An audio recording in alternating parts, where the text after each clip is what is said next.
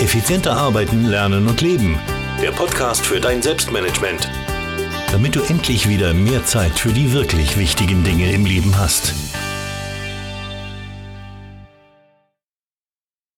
Ein herzliches Willkommen zur Podcast-Folge mit der Nummer 188. Mein Name ist Thomas Mangold und ich freue mich, dich in diesem Podcast begrüßen zu dürfen.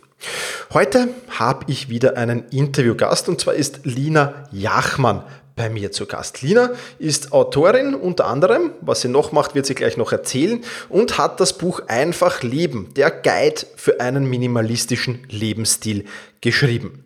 Und gemeinsam werden wir uns in diesem Interview auch über das Thema Minimalismus unterhalten und alles, was da so drumherum auch dazugehört. Zum Beispiel, wie du eine Backing-Party organisierst, wie du entrümpelst, wie du beginnen sollst, welchen Zeitraum du anvisieren sollst. Da gibt es jede Menge Tipps und Tricks. Die Vorteile von Minimalismus werden wir besprechen, wie du auch im Büro minimalistisch leben kannst ähm, und warum es Sinn macht, ein Dankbarkeitstagebuch zu führen und vieles, vieles, vieles mehr.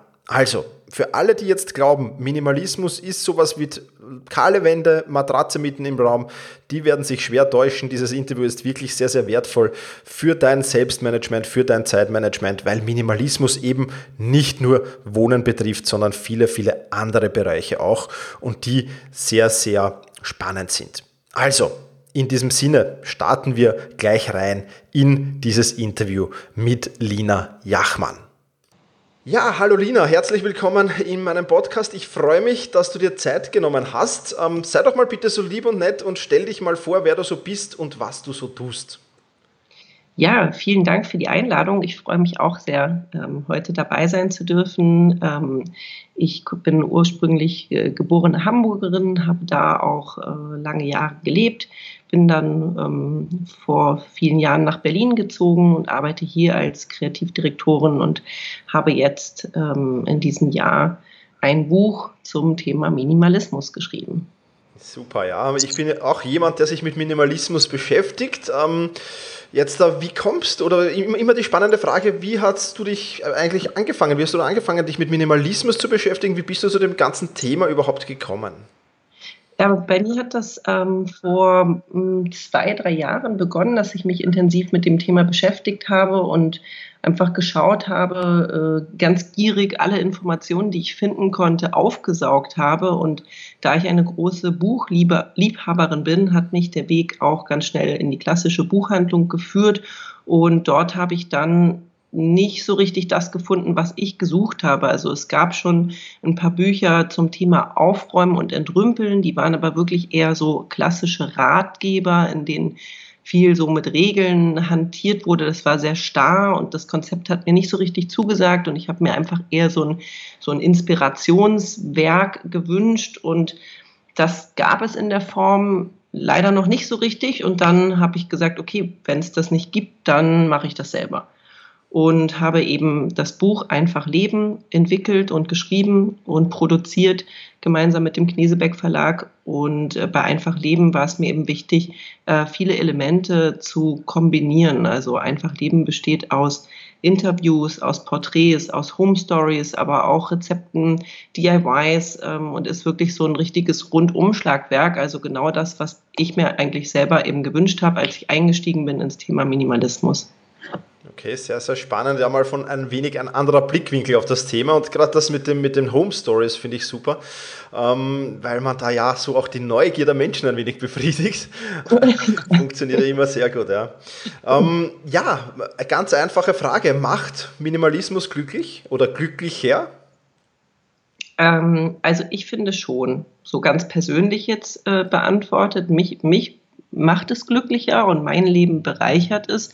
Und ich hatte auch den Eindruck, also ich bin ja für das Buch ähm, durch ganz Deutschland gereist und habe ähm, 20 Personen porträtiert, interviewt ähm, und äh, zu Hause in, in, einen Einblick in ihr persönliches Leben bekommen. Und mein Eindruck war, ähm, und das ist so aus den Gesprächen auch hervorgegangen, dass es für alle eine Bereicherung darstellt, eine Verbesserung. Okay habe ich auch so das Gefühl. Also alle, die mit relativ wenig auskommen, die kommen mir relativ glücklich vor. Ja, ähm, in, in ja ich glaube, ja.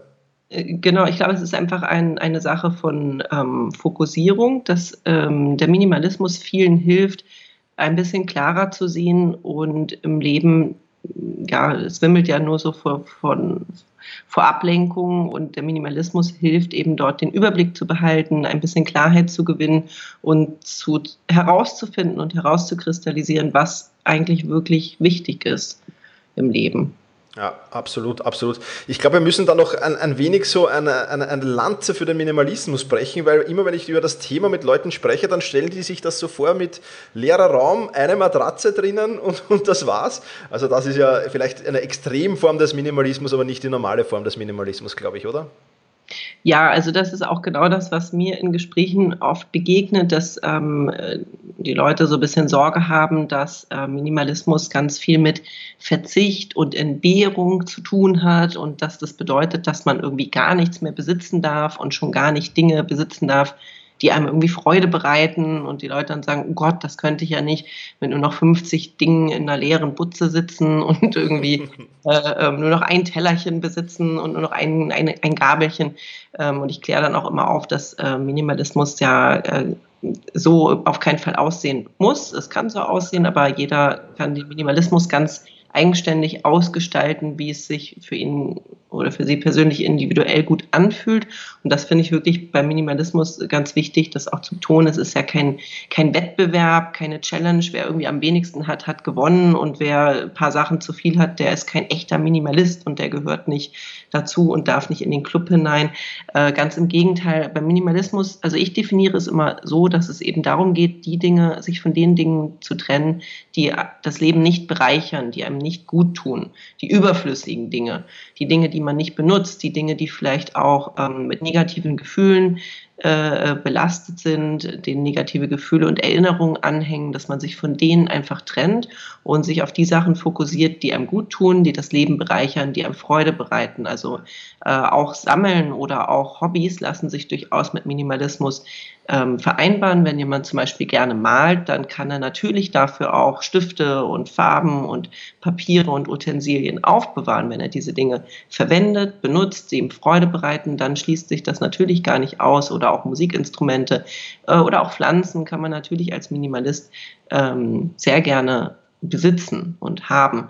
Ähm, es geht eben nur darum, die Dinge auszusortieren, die eine Belastung darstellen und keine Bereicherung. Also deswegen empfehle ich ja auch beim Entrüppelungsprozess ähm, eben jeden Gegenstand einmal in die Hand zu nehmen, den anzuschauen und sich zu fragen, ob er das Leben bereichert. Okay. Spannend. Bleiben wir vielleicht gleich beim Thema Entrümpeln. Ähm, jetzt ähm, kommt jemand zum Entschluss, ja, dieser Minimalismus, der ist was für mich, das will ich probieren. Äh, wie und wo in der Wohnung sollte man denn dann am besten beginnen?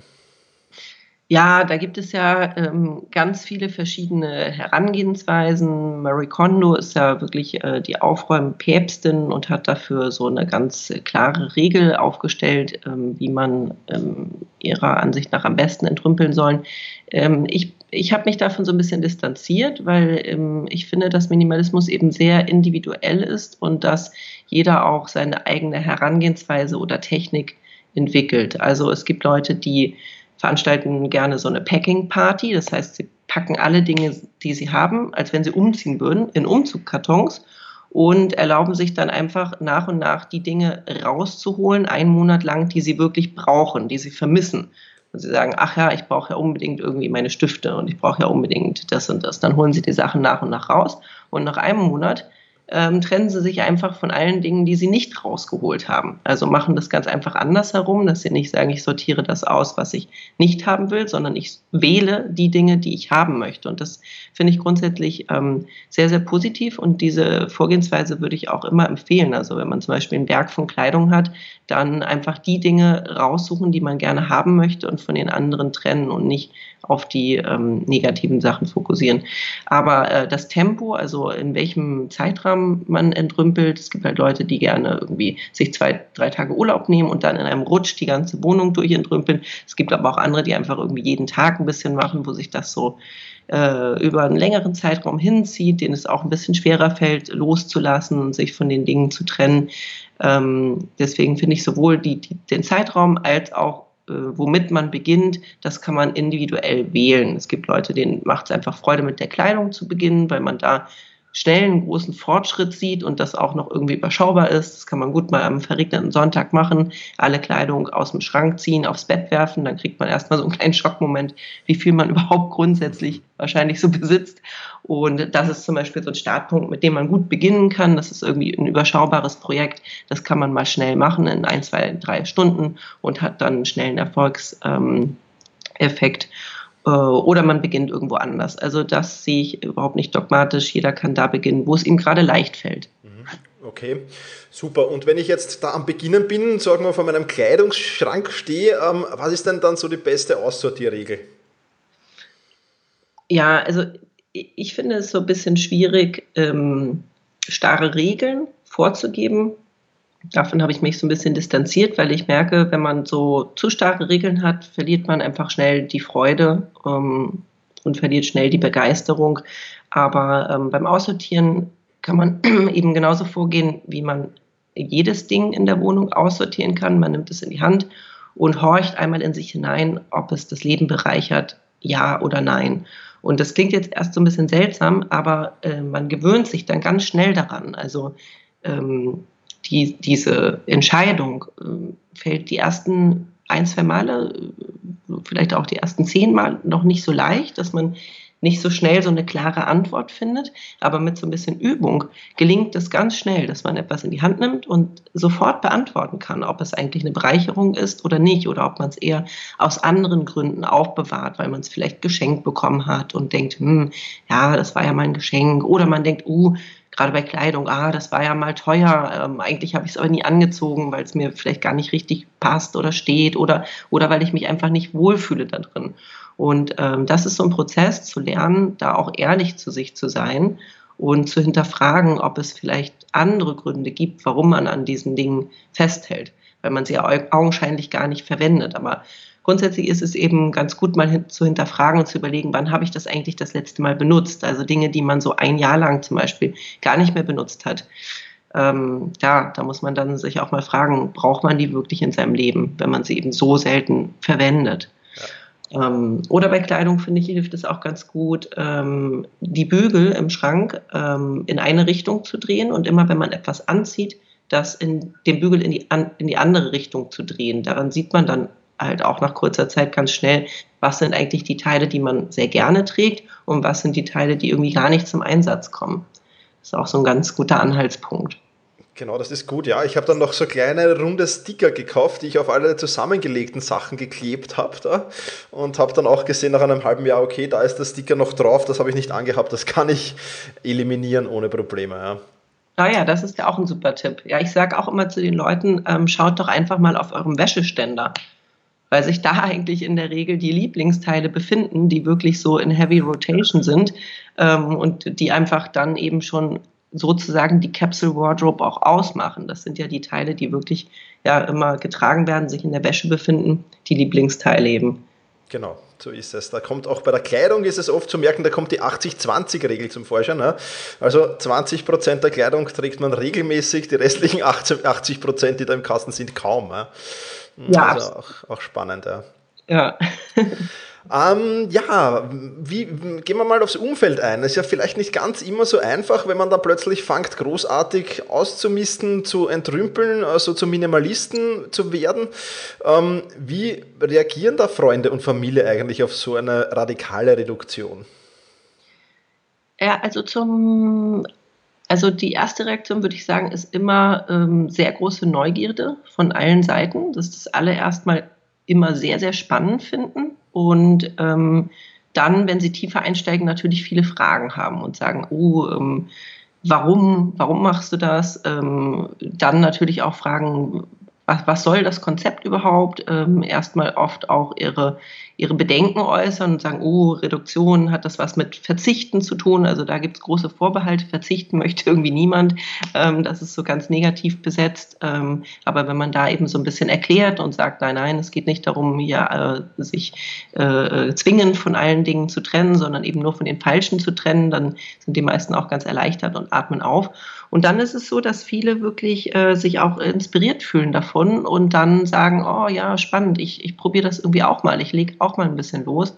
Also selbst äh, meine Eltern, die ähm, ganz gerne Dinge ähm, besitzen und zum Teil auch sammeln, die haben sich auch sehr inspiriert gefühlt davon und haben auch angefangen, ähm, einfach ein bisschen auszusortieren und fühlen sich damit sehr wohl und haben auch geschildert, dass sie sich auch ein Stück weit erleichtert fühlen. Also mein Vater hat mal gesagt, und das hat mich auch sehr geprägt, hat gesagt, wenn man nicht aufpasst, hat man alle zehn Lebensjahre ein Meter Schrank mehr.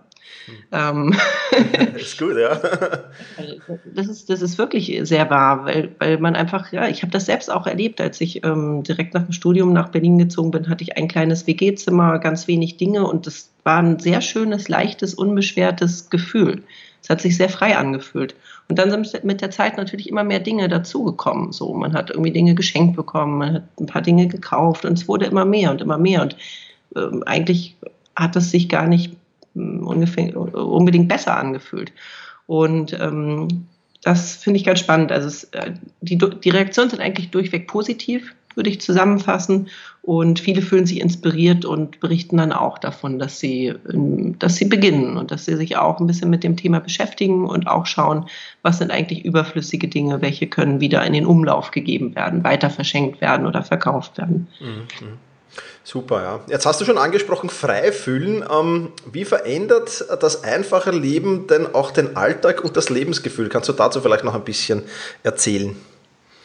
Ja, also ganz persönlich ähm, finde ich, dass äh, der Minimalis Minimalismus eben wirklich eine große Bereicherung darstellt, weil es das Lebensgefühl äh, sehr zum Positiven verändert und prägt. Also ähm, diese, dieser Spruch, äh, dass Besitz einen irgendwann auch belastet oder dass die Dinge, die wir besitzen, irgendwann anfangen, uns selbst zu besitzen, das habe ich schon ein Stück weit so selbst erlebt. Wenn man einfach zu viele Dinge hat, die einem umgeben, ähm, kann das irgendwie zu Verwirrung und zu, zu, ja, zu negativen Gefühlen führen. Es lenkt halt einfach auch stark ab vom Leben, weil alle Dinge ja auch gepflegt werden müssen, alle Dinge müssen auch geputzt werden, müssen instand gehalten werden und das ist einfach auch zeitaufwendig. Und mir geht es zum Beispiel so, ich verwende gerne das Beispiel von dem Schreibtisch. Wenn man jetzt einen Tisch hat, auf dem sich so viele Gegenstände befinden, der total überhäuft ist von Stiften, Papieren, Gegenständen, Sachen, kann ich mich auch einfach nicht so gut konzentrieren, sondern wenn ich irgendwie was schaffen will, räume ich erstmal meinen ganzen Schreibtisch leer und dann kann ich loslegen. Und ich finde, genauso ist es eben nicht nur mit dem Schreibtisch, sondern mit allen anderen Dingen im Leben. Wenn erstmal alles so klar und strukturiert und übersichtlich ist, dann breitet sich schnell auch so eine Ruhe und Klarheit im ganzen Leben aus. Und das finde ich einfach super angenehm und positiv. Das ist eine unglaubliche Bereicherung. Mhm, super, habe ich, hab ich auch so erlebt. Kann ich, kann ich voll und ganz unterstreichen, ja. Ja, ähm, jetzt habe ich entrümpelt und habe jetzt plötzlich extrem viel neu gewonnenen Raum, ja, beziehungsweise vielleicht auch neu gewonnene Zeit. Ähm, wie kann man die dann neu nutzen? Hast du da Tipps?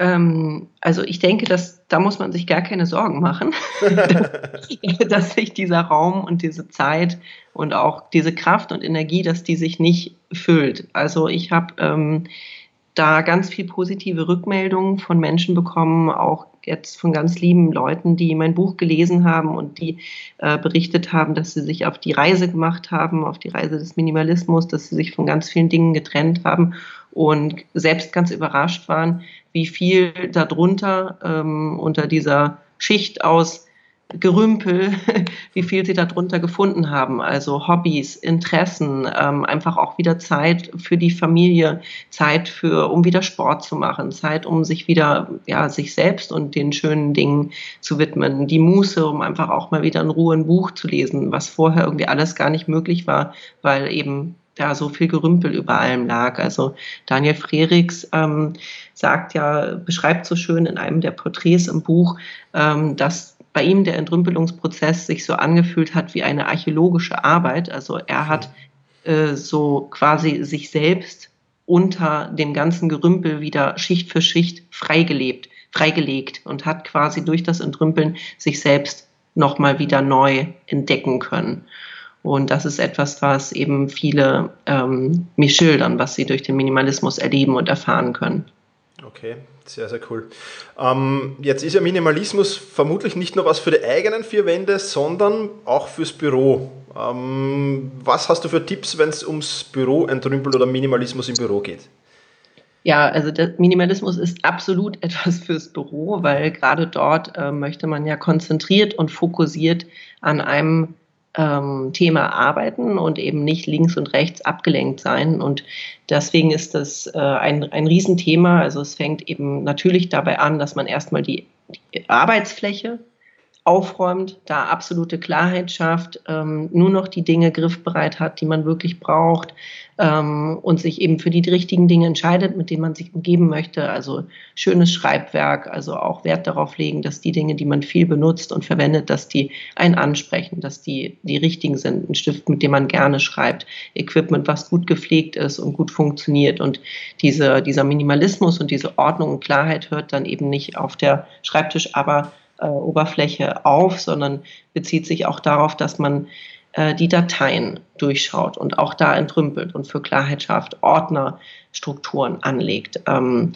aber auch ähm, minimalistisch umgeht mit Social Media, mit ähm, äh, ähm, Surfen allgemein im Netz ähm, bis hin zu fokussierten Arbeitstechniken. Also ich zum Beispiel verwende sehr gerne die Promodore Pomodoro-Technik. Ähm, da gibt es mittlerweile auch äh, Apps oder Tools auf dem Rechner. Man kann aber sich einfach auch einen Küchenwecker ganz klassisch hinstellen. Dadurch ist Pomodoro ursprünglich mal entstanden. Ähm, da ging es nämlich genau um diese Küchenuhr. Also Pomodoro heißt äh, Tomate und diese Küchenuhr in Form einer Tomate äh, hat den Erfinder dazu inspiriert, sich eben diesen Tomatenküchenwecker auf den Schreibtisch zu stellen und zu sagen, okay, ich arbeite jetzt 25 Minuten super konzentriert und fokussiert an einem Thema und danach mache ich fünf Minuten Pause, kann machen, was ich möchte, kann mal in die Küche gehen, mir ein Glas Wasser holen ähm, und danach lege ich wieder konzentriert los. Und ich finde, dass das wirklich eine Technik ist, die sehr gut hilft, um ganz klar und fokussiert, strukturiert an einem Thema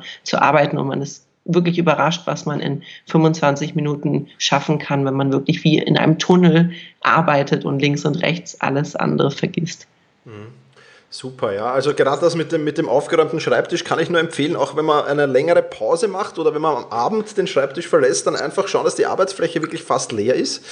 Dann setzt man sich am nächsten Tag umso lieber wieder hin und fängt mit der Arbeit an. Ja, und ja. ist vor allem gleich fokussiert. Das ist, glaube ich, ganz, ganz wichtig. Ja. Ja, super. Welche Rolle spielt Nachhaltigkeit beim Thema Reduktion für dich?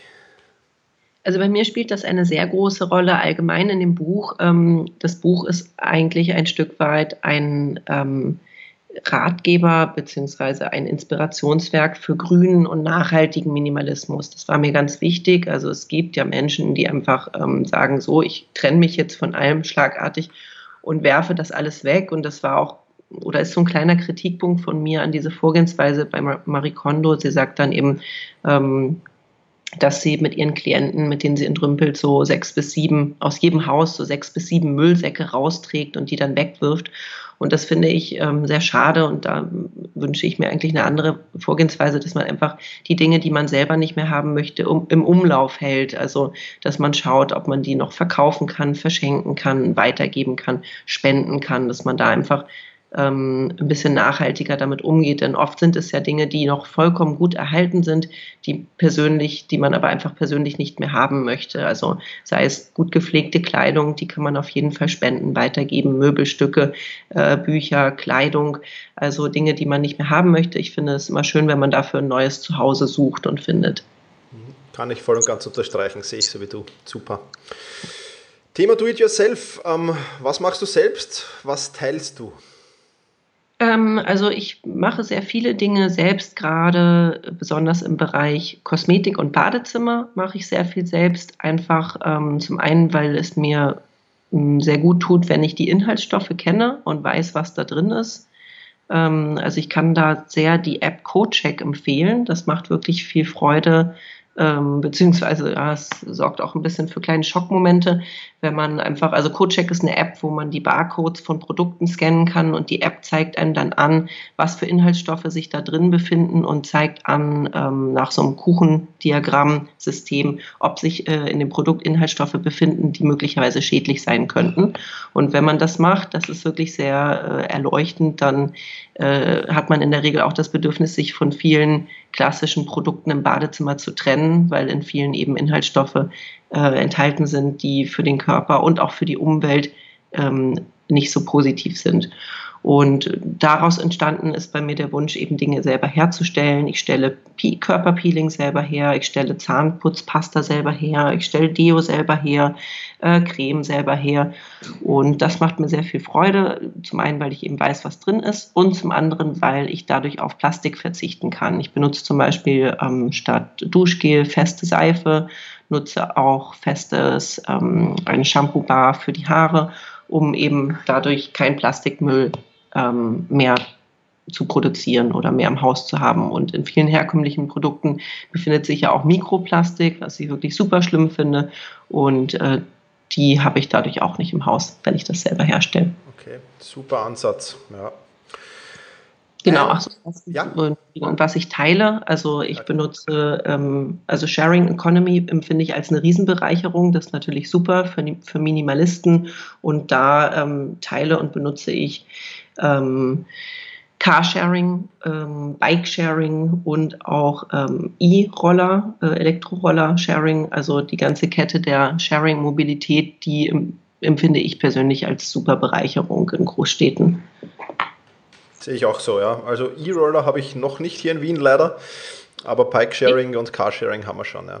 Achso, ich dachte, Emmy wäre auch schon oder UNO ist, glaube ich, auch schon in Wien, oder? Okay, muss ich, mich mal, muss ich mich mal umhören. Ist mir noch nicht untergekommen derweil, aber schauen. Ja, vielleicht, ja. vielleicht, war das auch nur die Testphase, aber ich hatte gerade bei der ähm, Maddie, die ich ja auch im Buch habe von ähm, Blog Daria Daria, da hatte ich zumindest mal gesehen, dass sie auch ähm, dort auf einem E-Roller unterwegs war. Vielleicht war das aber die Testphase für Wien. Also ich glaube, es kommt bald. Es ist okay. schon da, es kommt bald. Super, ja, dann, dann freuen wir uns darauf. Schau mal.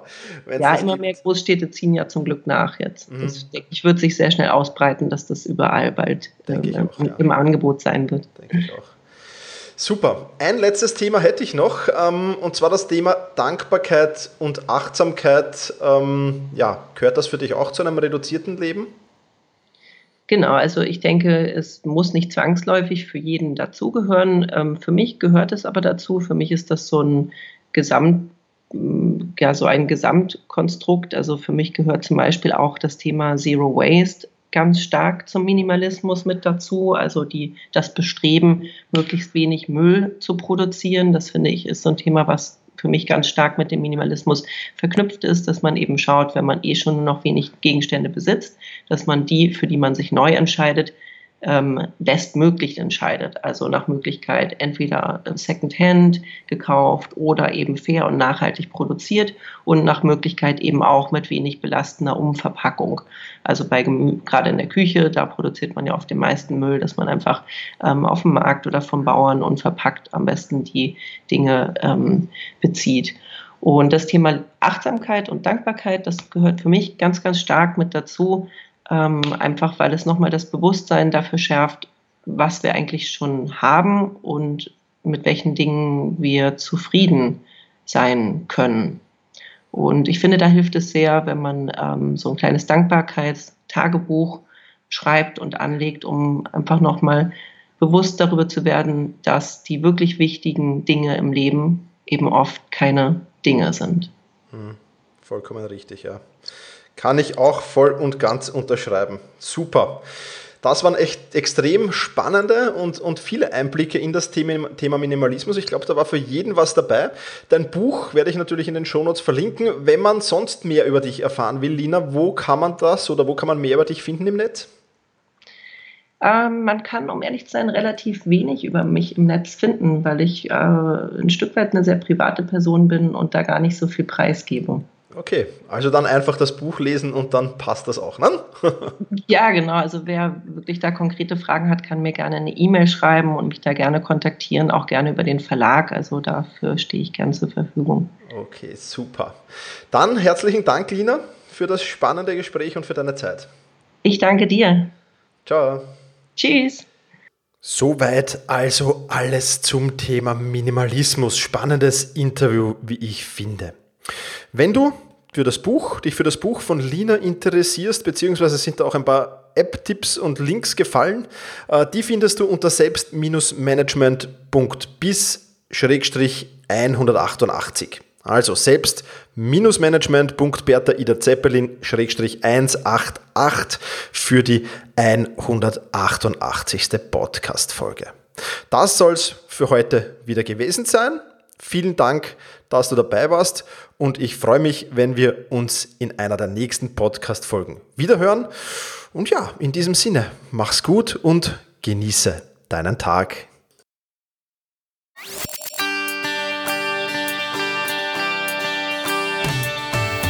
Effizienter arbeiten, lernen und leben. Der Podcast für dein Selbstmanagement. Damit du endlich wieder mehr Zeit für die wirklich wichtigen Dinge im Leben hast.